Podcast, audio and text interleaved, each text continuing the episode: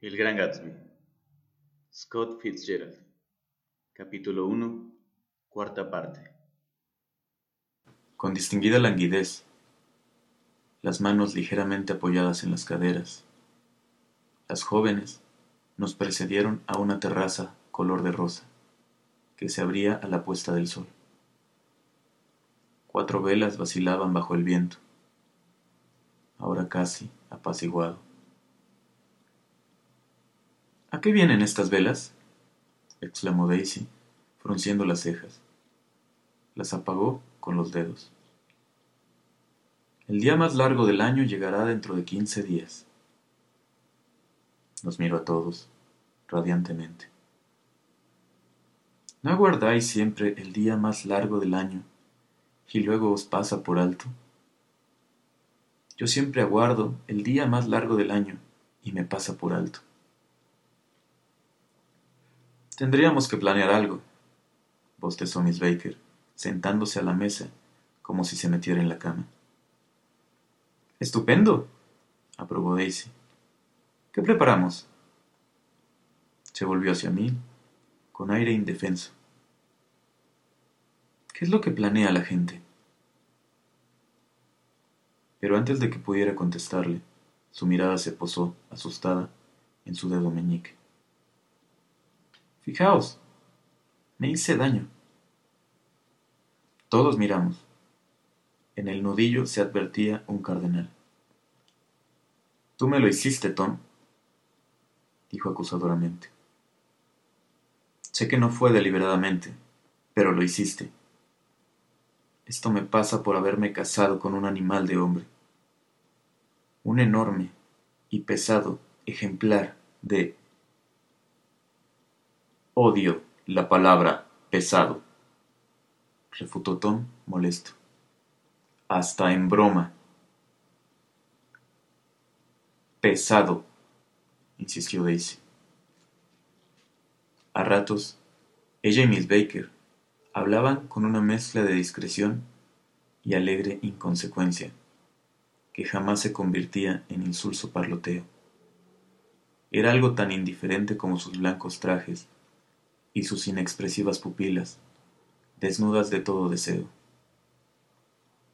Allí estaban, y nos aceptaban a Tom y a mí, haciendo solo un cortés y agradable esfuerzo por agasajarnos o por ser agasajadas.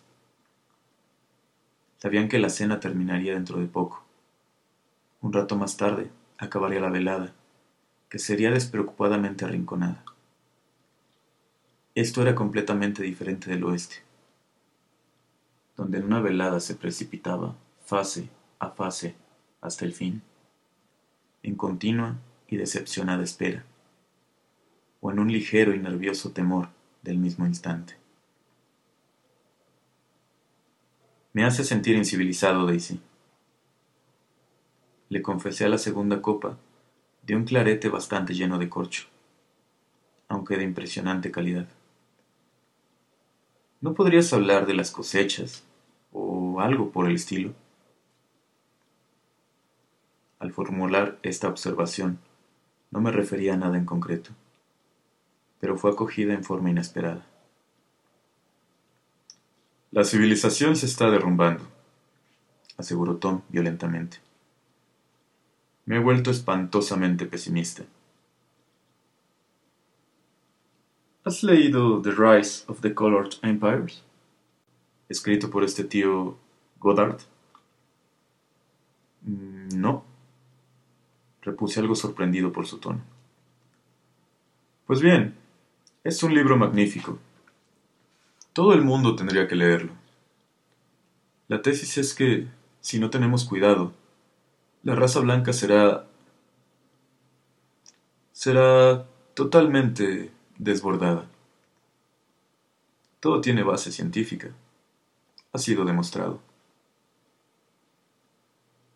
Tom se vuelve muy profundo, dijo Daisy con inesperada tristeza. Lee libros graves que tienen palabras muy largas. ¿Cuál es aquella palabra?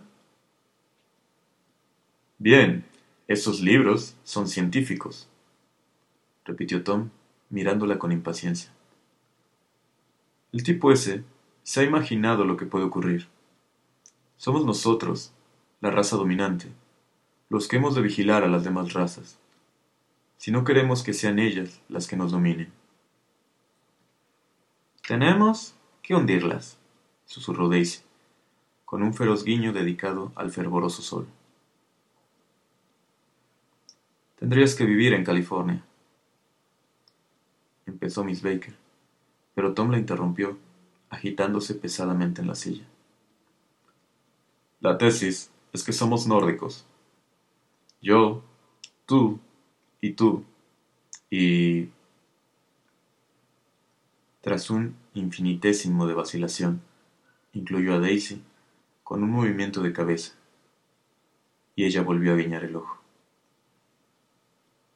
Y hemos producido todas las cosas que constituyen la civilización. Oh, la ciencia, el arte, todo eso. ¿Entiendes?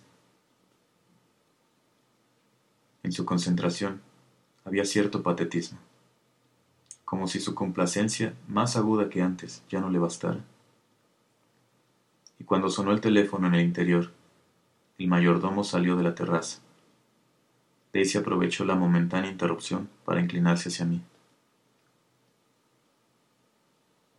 Te voy a contar un secreto de familia, susurró entusiasmada. Se trataba de la nariz del mayordomo. ¿Quieres enterarte del asunto de la nariz del mayordomo? Sí, precisamente a eso venido esta noche. Pues verás, no siempre ha sido mayordomo. Era el pulidor de la plata de un agente de Nueva York, que tenía un servicio de plata para doscientas personas. Estaba obligado a pulirlo de la mañana a la noche, hasta que finalmente este trabajo empezó a afectarle la nariz. Las cosas fueron de mal en peor, sugirió Miss Baker. Sí, las cosas fueron de mal en peor, hasta que tuvo que abandonar la colocación. Los últimos rayos del sol se posaron por un momento, con romántico afecto, sobre su encendido rostro. Su voz me forzó a inclinarme, sin aliento, mientras la escuchaba. El resplandor se apagó los rayos de luz desaparecían lentamente, al igual que al anochecer los niños abandonan una calle agradable. El mayordomo regresó murmurando algo al oído de Tom. Este frunció las cejas, empujó la silla y entró sin decir palabra. Daisy, como si su ausencia agitara algo dentro de sí, se inclinó otra vez hacia mí. Su voz cantarina y brillante murmuró. Me encantaría verte en mi mesa, Nick, me recuerdas una rosa, una rosa de verdad. ¿No es cierto? Se dirigió a Miss Baker, pidiéndole confirmación. Una rosa, una verdadera rosa. Eso no era verdad. No me parezco ni ligeramente a una rosa. Daisy improvisaba, pero brotaba de ella un incitante calor, como si su corazón oculto en una de esas radiantes y emocionantes palabras, intentara acercárseme.